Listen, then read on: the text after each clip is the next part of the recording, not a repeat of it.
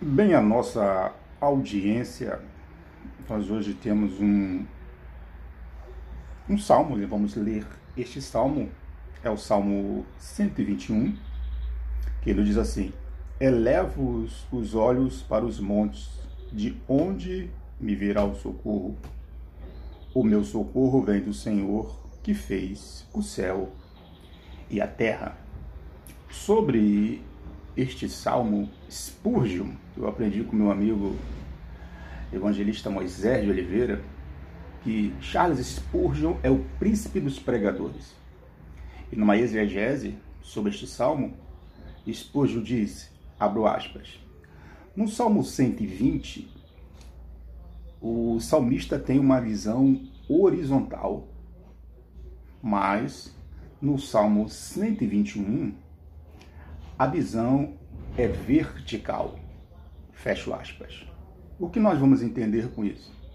É que diante de uma situação difícil, se você for olhar somente para a dificuldade, você vai se desesperar. Mas se você olhar para o alto, você vai encontrar alguém que pode lhe ajudar. Talvez neste dia essa seja a sua situação. Não olhe para o baixo, para baixo. Não olhe para a dificuldade. Olhe para o alto. Numa introdução rápida à hermenêutica do Salmo 121, o autor é anônimo. Alguns eruditos é, citam Ezequias. Eu já ouvi alguns teólogos e taxamente é, é, é, afirmarem que foi Davi, né? e até que, que ele escreveu no deserto. Eu não vou dizer isso, não vou me atrever a dizer isso, porque realmente alguns salmos que são anônimos e alguns livros da Bíblia é, são anônimos, por exemplo, o livro de Hebreus não tem o autor, pode, pode ter sido Paulo, porque está junto com as cartas, sim, mas pode ter sido também Apolo. E aí? É, Deus, ele é o guarda fiel do seu povo. Estamos vivendo aí períodos difíceis, mas eu quero dizer que Deus tem guardado o seu povo. Este salmo é chamado de cântico de degraus ou de peregrinação ou ainda de romagem. Por que isso? Porque este salmo era citado, porque sabe, você sabe que o salmo é o hino, ele era citado é, nas festas quando se subiu as escadas do Templo de Jerusalém. Qual o socorro que você procura hoje? Qual o setor da sua vida? É, quando eu escrevia esse pensamento, eu lembro que se você estiver em perigo de dificuldade, você pode ligar para 190, que é o da polícia. Se no caso de incêndio, você liga para os bombeiros.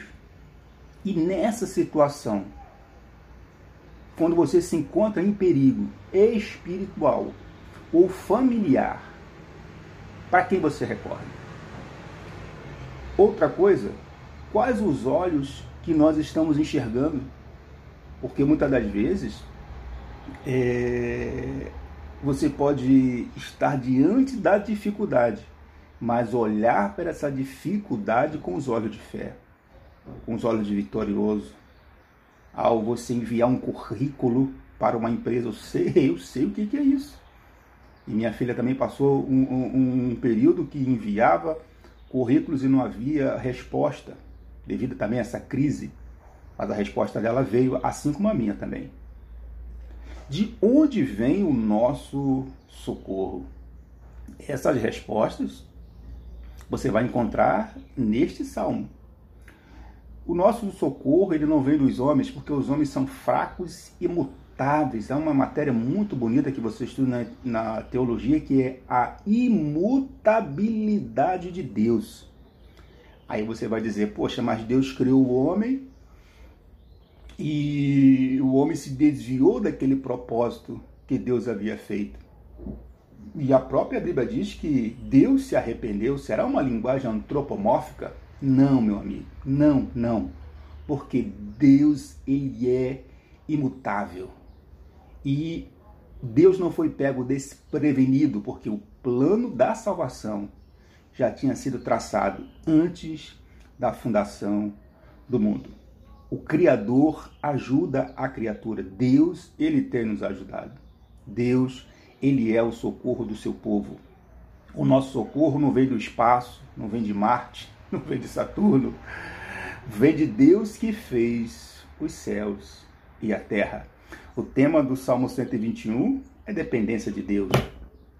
O salmista, ele olha para as colunas e diz a seguinte, e dá a seguinte frase: Eleva meus olhos para os montes, está falando aqui das colunas de Sião, de onde me virá o socorro, mas ele não estava em dúvida, porque ele tinha certeza que o socorro dele veio do Senhor. Que neste dia a sua certeza é que a sua solução o seu socorro vem do Senhor. Eu sou o Obreiro Everaldo Filho e esse foi mais um podcast falando da Palavra de Deus.